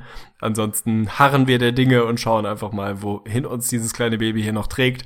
Ich glaube, dass ein Jay Folk da ein bisschen andere Argumente auf seiner Seite hat, ist nachvollziehbar. Da sind wir Das- nicht so das eine schließt sich ja auf eine auch nicht Ebene aus, zu setzen. also- so ist es. So Ich meine, das ist ein harter Job, definitiv. Das ist ja, ich kenne das ja jetzt schon mit meinen Nachtschichten. Das wären auch Nachtschichten. Also man muss sich da wirklich die Nächte um die Ohren schlagen und da live wirklich kommentieren. Und das kann man natürlich auch nicht fünfmal die Woche machen. Also von daher könnte man sich da durchaus abwechseln. Wir uns mit dem guten Dre Folk. Shoutout an ihn auf jeden Fall. Das wäre, glaube ich, kein Thema. So ist es. Ja, dann hatten wir jetzt eben noch eine Frage, die wir jetzt quasi schon beantwortet hatten, muss man mal dazu sagen. Der gute Aaron O'Bannon hatte halt genau nach diesem Machtgefüge gefragt, aber ein bisschen auch für beide Conferences. Und da können wir vielleicht auch noch mal jetzt ein bisschen noch mal in den Westen gucken, ob wir jetzt da sehen, ob sich da groß was geändert hat. Vielleicht mal eher auf dem Tisch, wie sehen wir jetzt die OKC Thunder und vielleicht einfach mal im Osten jetzt einfach, können wir vielleicht einfach mal spontan durchranken, wie wir jetzt da aktuell das Machtgefüge sehen. Ja, finde ich gut. Dann lass uns doch erstmal im Westen, würde ich sagen, mal, mal rüberwandern, nachdem das jetzt sehr Eastern Conference lastig war. Ja, da hatten wir ja ne, relativ wenige Moves, die tatsächlich den Westen durcheinander gewürfelt hätten. Also ich glaube, die Rockets sind da mit Lou Williams wahrscheinlich das spektakulärste, der da erstmal einen imposanten Einstieg gefeiert hat. Ein Stand vielmehr, ich glaube, was waren sieben Dreier, die er da direkt im ersten Spiel mal Das war rausgeladen Hammer. hat. Ich musste das Spiel in gucken, es war reduzierten Minuten geil. Gefühlt fünf davon maximal contested. Also der hat schon mal gezeigt, was man von dem erwarten kann. Ich glaube, das ist ein Junge, der natürlich nach Houston passt, ist keine große Frage, spielt relativ wenig bis gar keine Defense, kann vorne jederzeit Feuer fangen. Und auf der positiven Seite muss man einfach mal sagen, ob man den mag oder nicht, aber das ist jemand, der dir potenziell einfach mal ein Playoff-Spiel oder vielleicht auch zwei gewinnen kann, einfach von der Bank kommen kann. Und du kannst einfach mal sagen, wenn du da jetzt dringend ein paar Punkte brauchst, mach, hier ist der Ball, lass fliegen das Ding. Und der hat es im Tank, dir ein, zwei Spiele zu gewinnen. Und wenn du so jemanden für mehr oder weniger nix, beziehungsweise nix, nix, was dir wehtut, bekommen kannst, dann ist das ein guter Move. Ich hätte ihn gerne in einem anderen Team gesehen, habe ich auch keinen Hehl draus gemacht, ich hätte ihn zum Beispiel gerne bei den Wizards gesehen, jetzt sind es die Rockets, es macht irgendwo Sinn, also man redet immer wieder so lapidar darüber, dieses typische Game the Math, also sie gucken natürlich alle irgendwo am Horizont auf eine potenzielle Serie gegen die Warriors, so wie es im Osten mit den Cavs der Fall ist. Du musst dich in eine Position bringen, dieses Team irgendwie schlagen zu können, beziehungsweise machen wir aus Schlagen mal ärgern und es ihnen irgendwie eklig machen, machen können. Und da ist Houston mittlerweile, was das Roster angeht, einfach in einer Position, wo du dieses typische Game the Math halt machen kannst. Dann, dann lässt halt mal 50, 60 Dreier fliegen im Spiel. Und wenn du Glück hast und, dann, du triffst die Dinger mal einigermaßen hochprozentig, dann kannst du es versuchen, die Jungs zu outscoren. Ich bin nach wie vor der Meinung, dass das der falsche Weg ist und dass es nicht der Weg ist, der zum Erfolg führen kann in einer Seven-Game-Series potenziell, wenn die Warriors alle beieinander haben. Dann bin ich überzeugt, schlägst du sie nicht mit einem ähnlichen Smallball, mit einem ähnlichen Uptempo, High-Scoring-Game. Ich glaube, genau der andere Weg ist der, der funktionieren könnte. Das werden dann, wenn dann nicht die Rockets sein. Aber ist nach wie vor ein, ein sehr, sehr vernünftiger Move für Houston. Das Machtgefüge bringt da nicht wirklich durcheinander. Die Warriors sind die klare Eins. Für mich sind die Spurs immer noch die klare Zwei. Vielleicht ist Houston jetzt sogar, sogar die klare Drei in Anführungsstrichen. Dann hast du an vier und fünf irgendwie Utah und LA, die da mehr oder weniger auf Augenhöhe unterwegs sind. Wir haben uns vor der Saison auf die Jazz an vier festgelegt. Nicht mit den Rockets an drei, muss man fairerweise sagen. Aber Utah an vier finde ich nach wie vor absolut realistisch. Und dann dahinter ist es zumindest so, dass man jetzt einen Case dafür machen kann, dass OKC da vielleicht nochmal einen kleinen Push machen kann, vielleicht sogar Richtung Platz 5. Ich sehe es eigentlich nicht wirklich. Ich sehe die Clippers, wenn sich da keiner verletzt, schon noch klar davor. Dann würde ich OKC mittlerweile vielleicht sogar vor Memphis sehen. Muss man mal schauen. Und an Platz 8 ist es halt spannend. Also da kannst du ja direkt mal reinsenfen. Jetzt Eier auf den Tisch schaffen es dann doch die Pelicans noch irgendwie, auch wenn das im Moment nicht gut aussieht? Oder halten, halten die Nuggets den Platz? Also, wen hättest du da am Start? Das ist ein super Stichwort, Arne, weil zu den Pelicans haben wir natürlich auch noch ein paar News. Das ist für mich auch noch ein bisschen das Thema der Woche, was wir jetzt nur teasern werden und nicht besprechen werden, weil heute Morgen beziehungsweise heute Mittag habe ich mich einfach mal spontan reingesetzt. Ich hatte nicht wirklich eine spontane Eingebung, das hat mich natürlich die letzten Tage mit beschäftigt. Ich durfte für Spocks das wirklich die, die Premiere von DeMarcus Cousins direkt mal analysieren das war sehr interessant, sagen wir nur mal so viel. Und die nächsten beiden Spiele habe ich natürlich auch noch gefolgt, verfolgt. Und auf dieser Basis und natürlich in dem Kontext, dass sie jetzt die ersten drei Spiele direkt mal verloren haben und das auch nicht allzu knapp, habe ich direkt mal einen Artikel geschrieben. Und den solltet ihr euch auf jeden Fall alle mal reinziehen. Da gibt's viele ja, kleine Fun Facts, ist interessant. Ich habe das Ganze einfach mal so ein bisschen taktisch auch analysiert, ein bisschen technisch-taktisch auch. Habe da ein paar kleine Clips zusammengeschnitten, die man sich dann auch super angucken kann, so im Zusammenspiel von DeMarcus Cousins und Anthony Davis. Und das Ganze findet man auf unserem Blog beziehungsweise auf unserer Homepage ins Gesicht von staudemeyer.de. Da findet ihr den neuen Artikel Hashtag FreeBoogie 2.0 Fragezeichen, Ausrufezeichen. Sehr, sehr spannendes Thema. Zieht euch das auf jeden Fall rein. Ja, absolut stabil. Die Frage hast du trotzdem nicht beantwortet, wen du an Nee, wollte ich auch noch zu kommen, aber würdest. ich will auch erstmal noch was zu den Houston Rockets sagen, jetzt mal ganz ehrlich. Also ich durfte ja, mir, wie gesagt, die ja auch schon taufrisch angucken in dem ersten Spiel von Louis Williams und ich muss wirklich zugeben, ich war absolut begeistert, muss man mal sagen, weil nicht, dass die Rockets jetzt ein sensationelles Spiel gemacht haben, die haben wirklich gegen die Pelicans überhaupt kein gutes Spiel gemacht, aber rein dieser mathematische Faktor, der war halt wirklich heftig. Also Anthony Davis, DeMarcus Cousins, halt immer zwei Punkte und wenn die ein, zwei Mal nicht treffen, dann haben die Rockets halt einfach mal kurz eine Serie gelegt mit neun Punkten in Folge und dann ziehen die einfach weg. Das ist einfach brutal. Und die haben jetzt eine Firepower mit einem Eric Gordon und Lou Williams von der Bank. Das ist wirklich schon spektakulär. Also du kannst da Bank-Lineups formen, formen mit noch ein paar Startern. Selbst ohne James Harden fand ich die beiden wirklich extrem gut zusammen. Funktionieren auch gut zusammen. Also ich denke nicht, dass sie sich gegenseitig die Shots wegnehmen. Von daher würde ich da tatsächlich auch inzwischen schon echt fast so weit gehen. Power Ranking sind sie für für mich wahrscheinlich echt die drei. Obwohl ich wirklich kein, kein Houston-Liebhaber bin, muss man mal dazu sagen. Ich sehe sie immer so ein bisschen kritisch, aber das muss man einfach neidlos anerkennen. Und jetzt mal abgesehen von dem direkten Matchup mit den Warriors, glaube ich auch, dass es in den Playoffs funktionieren kann. Weil für mich ist das Problem in den Playoffs, was wir auch bei den Raptors dann teilweise gesehen haben, ist eigentlich immer nur, wenn du extrem abhängig von einer Spielsituation beziehungsweise von wirklich ein oder zwei Spielern bist. Dann wird das in den Playoffs ein Problem, weil sobald dir die wegbrechen, dann bricht dir wirklich das komplette Konstrukt weg. Und bei den Rockets Jetzt ist es inzwischen halt wirklich so, James Harden kann eine Scheißnacht von draußen haben, wirklich ein Ryan Anderson kann eine Scheißnacht von draußen haben, dann kommt auf einmal ein Trevor Ariza macht fünf Dreier und ein Eric Gordon macht sechs Dreier und Lou Williams hat vielleicht auch eine schlechte Nacht und das funktioniert trotzdem. Also die haben inzwischen so viele Schützen, dass ich gegen die auch wirklich absolut nicht gerne spielen wollen würde. Nö, da bin ich dabei und im Power Ranking an drei im Westen habe ich sie natürlich auch. Also ich sehe sie mittlerweile dann auch etabliert vor den Jazz, zumindest was das Standing angeht in der Playoff-Serie. Wenn du mich fragst, gehe ich nach wie vor mit den Jazz ist vielleicht ein bisschen irrational. Ich finde Houston mittlerweile schön anzusehen. Das war die letzten Jahre, weiß Gott, nicht immer so. Im Gegenteil, war ein Team, was ich echt weitgehend gemieden habe, weil ich es einfach nicht schön anzusehen fand. Das kann man sich dieses Jahr wieder gut angucken. Also das ist ja erstmal, erstmal eine schöne Entwicklung. Wie weit das dann in den Playoffs gehen kann, ja, hängt natürlich viel vom Matchup ab, hängt dann auch von der Tagesform ab und davon, inwieweit sich wirklich dieses Run and Gun, dieses absolute Geballere in die Offseason, in die Postseason, sorry, transportieren lässt muss man sich dann mal anschauen. Aber es ist mit Sicherheit, das haben wir ja auch vor ein paar Wochen schon gesagt, es ist ein Team, gegen das du eigentlich nicht spielen willst. Aber das kann man mittlerweile tatsächlich im Westen für relativ viele Teams sagen. Also ich glaube, du willst auch nicht ernsthaft gegen diese gut eingeölte Jazzmaschine spielen, die einfach ein ekelhaft gutes Team sind, die verschiedene Stile spielen können. Gegen Clippers in voller Montur willst du auch nicht spielen, gegen Memphis sowieso nicht. Das haben die letzten Jahre gezeigt, auch wenn die irgendwie alle mittlerweile 50 sind, willst du die eigentlich nicht wirklich vor der Brust haben. OKC habe ich vorhin schon mal thematisiert mit Russell Westbrook. Möchtest du es auch nicht zwingend aufnehmen? Also natürlich gehe ich nach wie vor davon aus, dass die Top-Teams sich da durchsetzen. Aber das können schon verdammt ekelhafte Serien werden. Also der Westen ist eine fiese Nummer. Kommen wir zu Platz 8. Bei mir sind es die Nuggets, bei mir waren es hoffentlich auch die Nuggets, als wir. Nee, Quatsch, ich habe einen Case für die Pelicans vor dem, vor dem Boogie-Deal gemacht. Der ist jetzt natürlich völlig nach hinten losgegangen. Also die werden es wahrscheinlich nicht mehr machen. Sind naja, vier Games hinten, glaube ich, was die Lost Column angeht. Aber da ja. muss jetzt schon eine schnelle Reaktion kommen und die Nuggets müssen so minimal einbrechen. Also es sind halt auch nicht mehr so endlos viele Spiele, man kann es einfach mal durchrechnen. Man braucht schon einen verdammt guten Rekord jetzt an, anstelle der Pelicans, um da wirklich noch reinzurutschen.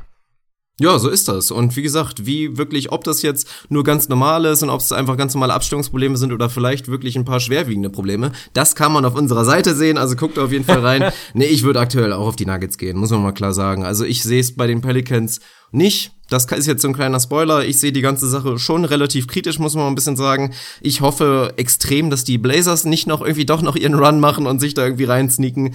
Das fände ich nicht so schön. Die Kings, auch wenn es jetzt wirklich eine schöne Story war. Und übrigens mal Shoutout an Willie Colley Stein. Alter Schwede, ey, was war das für eine Leistung, oh, ja. als er da 29 Punkte rausgehauen hat. Und nicht nur irgendwie, nicht nur irgendwie mit ein paar Putbacks und ein paar leichten Körben. Der Junge hat da Moves rausgehauen, die hätte ich ihm echt nicht zugetraut. Also der, der hat sich viel von Boogie abgucken können, glaube ich mal. Der hat da wirklich Crossover-Moves Moves rausgehauen und allgemein, also mit extrem viel Selbstbewusstsein gespielt. Fand ich geil. Also Willie Colley Stein unleashed. Ich hätte ihn ja auch gerne bei den Mavs gesehen. Jetzt mit Noel natürlich die deutlich bessere Lösung. Aber freut mich, dass der sich auch austoben kann. Aber das werden sie nicht packen. Also eventuell die Mavs, die Timberwolves werden es leider nicht mehr, das muss man mal sagen. Die haben aktuell den härtesten Schedule der kompletten Liga. Also die werden sich in den nächsten Spielen leider nicht viel holen können. Von daher würde ich sagen Denver. Und ansonsten zum Machtgefüge. Ich sehe nach wie vor die Clippers, wenn sie topfit sind, und das werden sie bald sein. Chris Paul ist jetzt schon wieder da und hat im letzten Spiel auch wieder komplett geglänzt mit, was waren es wieder, 16 Assists bei keinem 17 Turnover. Assists, kein Turnover, ja. Ja, also wirklich. Also das muss man mal sagen. Der Typ ist da. Blake Griffin kommt immer besser rein. Also für mich sind Clippers in Topform nach wie vor das drittbeste Team. Utah und Houston ist für mich so ein kleiner Toss-up, muss man mal ein bisschen sagen, wobei es ja inzwischen relativ, äh, also relativ wahrscheinlich ist, dass wir die erste Playoff-Serie sehen werden, Utah gegen die Clippers und da freue ich mich extrem drauf. Also bin ich mal gespannt, ob jetzt die Clippers Homecourt haben werden oder die Jazz, das ist noch so ein bisschen die Sache. Ansonsten glaube ich, dass durch den Move die Thunder eine solide Chance haben, sich an den Memphis Grizzlies noch vorbei zu sneaken und irgendwie auf Platz 6 zu kommen, dann würden wir auch Harden gegen Westbrook sehen, das wäre natürlich auch überragend. Ja, und dann Grizzlies gegen Spurs wird ekelhaft. Sonst muss man mal dazu Oh ja, allerdings. Ja, ich glaube, so, so kann man es in der Western Conference belassen. Über den Osten haben wir eben schon lange gesprochen, da müssen wir jetzt nicht mehr in epischer Breite ran. Machtgefüge verändert, nein. Also man hat auch immer wieder aus, aus Reihen oder aus Richtung der Cavs gehört, dass sie jetzt nicht todtraurig waren, dass bei den, bei den Boston Celtics nicht ewig viel passiert ist. Die werden jetzt nicht angsterfüllt irgendwie zu Hause vor dem Fernseher gesessen haben. Aber ich glaube auch, dass, dass sie es mit einem, mit einem zufriedenen Grinsen betrachtet haben, dass Boston eben keinen Paul George, keinen Jimmy Butler dazu bekommt. Das kann potenziell einfach schon eine ganze Ecke unangenehmer werden. Insofern Machtgefüge durcheinander, würde ich sagen, nein, auf den hinteren Plätzen. Meine Chicago Bulls machen jetzt einen absoluten Run auf Platz 4, ganz klar. Da kann nur noch Homecourt das Ziel sein. nee. Ach, geil. Also, ich fürchte auch da, also die Bulls sind über 500, ich kann es kaum fassen. Aber ich gebe dir mal, ich gebe dir mal kurzes, also Over-Under-Aufgabe. Mhm. Wie viele Spiele wird es dauern, bis Cameron Payne sein erstes 2010-Game hinlegt? Ach du Scheiße. Dreistellig oder vierstellig? Also ich glaube, das wird eine Weile dauern. Meinst du? Aber ich meine, die, die, ja, die ich Bulls mache einen Lock dahinter, dass das noch passiert in der Saison. Ja, kann schon sein. Also die Bulls sind natürlich ein, ein dankbarer Ort dafür. Jetzt hast du da mal einen Point Guard, der, der shooten kann, nicht immer wahnsinnig konstant, aber den du zumindest mal respektieren musst, der mal Feuer fangen kann. Sie hatten schon ein Spiel dabei, da sind sie, glaube ich, 15 aus 30 gegangen, war es gegen die Cavs. Ich weiß es nicht mehr, ich glaube nicht. Auf jeden Fall haben sie da den Dreier mal einigermaßen gut getroffen. Das ist ganz schön, da kann er vielleicht ein bisschen helfen. Er ist so ein bisschen ein anderes Element jetzt auf den, auf den Guard-Positionen. Ist ganz schön. 20 und 10, boah, ja, ja, nee, ich, also mein Over-Under ist, äh, er wird es in dieser Saison nicht mehr schaffen. Also was weiß ich. Ja, 25 krass, dann sind wir anderer Meinung. Dann ist das jetzt so Sidebet, so minimal. Finde ich ganz schön. Jo, finde ich gut. Ja, und dann haben wir es, würde ich auch gesagt, geschaffen. Dann haben wir jetzt eine gute Stunde gemacht. Ich verteile noch ein paar Shoutouts und zu dem Thema, ganz, ganz wichtig, ich hatte mich in der letzten Episode minimal verkalkuliert. Das muss man mal so ein bisschen sagen. Also erstmal Shoutout an euch. Es hatten sich, ich suche ja quasi mein, mein DJ Pribble Scribble, der mir wirklich hier die Shoutouts zusammenfügt, eine kleine Liste macht, ein kleines Word-Dokument mit allen Leuten, die einen Shoutout bekommen, weil jeder, der bei uns in der Gruppe ins Gesicht von Staudemeyer Talk bei Facebook eine Frage stellt, bekommt sein verdientes Shoutout und da hatte ich ein kleines Jobangebot da wirklich gemacht und als Gegenzug ein schönes Männchen per Photoshop designt, was man ja immer wieder bei uns sieht, angeboten.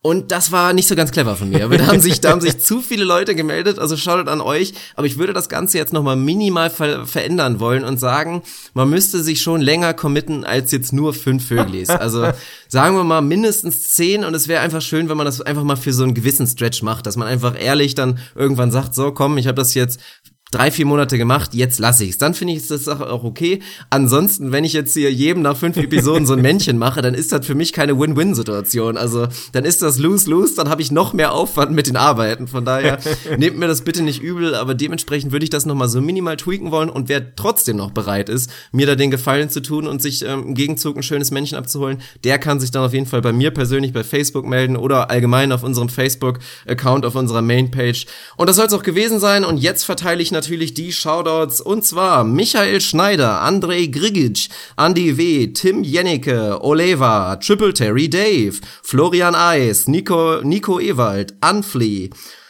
Tommy Shakir, Sebastian Lietz, Grumpy Rockets Fan, Captain Clutch, Shetty, Shady. André Schaffhausen, Mike Seyer, Moritz Würmel, François oder auch Frank Heuss, man weiß es nicht so genau, Lisson, Jonas Stahl, Matt Head, Tim Frei, Veit van Feizen, der Zapfhahn und Ali Tabakovic. Schaut an euch.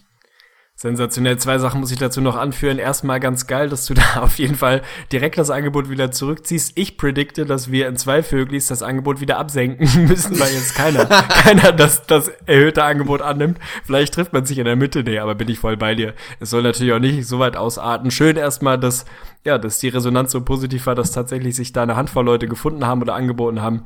Es wäre ganz schön, wenn Dirk tatsächlich ein bisschen Arbeit abnimmt und er nicht statt jetzt irgendwie mit mieser Handschrift da seine, seine Pribble Scribbles zu machen, jetzt den ganzen Absolut Tag miese Handschrift. Ja. Absolut miese Handschrift. Das wäre auch mein zweiter Case, ganz ehrlich. Du kriegst von mir jetzt schon mal zum, zum nächsten Geburtstag an der Volkshochschule eine Handschrift. Ein Kalligrafie-Set. Jedes Mal ein Kalligrafie. Oh, oh, sensationell. Das werde ich Mhm. direkt bestellen. Hast du, hast du dir verdient auf jeden Fall. Ansonsten würde ich sagen, Shoutout an euch alle, nicht nur an die, die Fragen gestellt haben, sondern auch an die anderen. Nur ein bisschen kleineres Shoutout, muss man fairerweise sagen. Wer Bock hat, hier ein bisschen passiv oder aktiv, wie auch immer, Teil des Vöglis zu werden, ins Gesicht von Staudemeyer NBA Talk ist die Facebook-Gruppe. Die Basis ist für vieles, was wir hier im Vögli machen. Ansonsten hauen wir in den nächsten Tagen wieder eine normale, reguläre Episode raus, wo wir dann von unserer Seite wieder raushauen. Vielleicht ein bisschen off-topic wieder mit einstreuen. Und jede Menge heute sehr Rubio kurz Talk. gekommen. Ist auch zu Recht jede Menge Rubio Talk natürlich. Und ja, unser Logo-Relaunch, um es mal abzuschließen, der wird passieren. Die Frage ist wann und die Frage ist wie umfassend. Aber es sieht tatsächlich so aus, dass wir das Ding einmal komplett neu designen müssen. Ja, das ist doch top. Sarah ist auch gerade reingekommen, perfektes Timing. Ja, ich mache jetzt einfach das Ding dicht hier. Also war eine geile Episode, hat mich gefreut. Shoutout auch an dich auf Mich jeden auch, Fall für die auch. stabile Leistung. Und dann schnacken wir gleich noch ein bisschen. Und wir alle, sonst alle anderen, ja, hören uns dann bei der nächsten Episode. Macht's gut. Reingehauen. Buckle up for Kobe. Kobe Bryant just took the gravity out of the target I set. think this is going back to Joe Johnson. Four seconds left. Double overtime. Net looking for the win. Johnson the step back.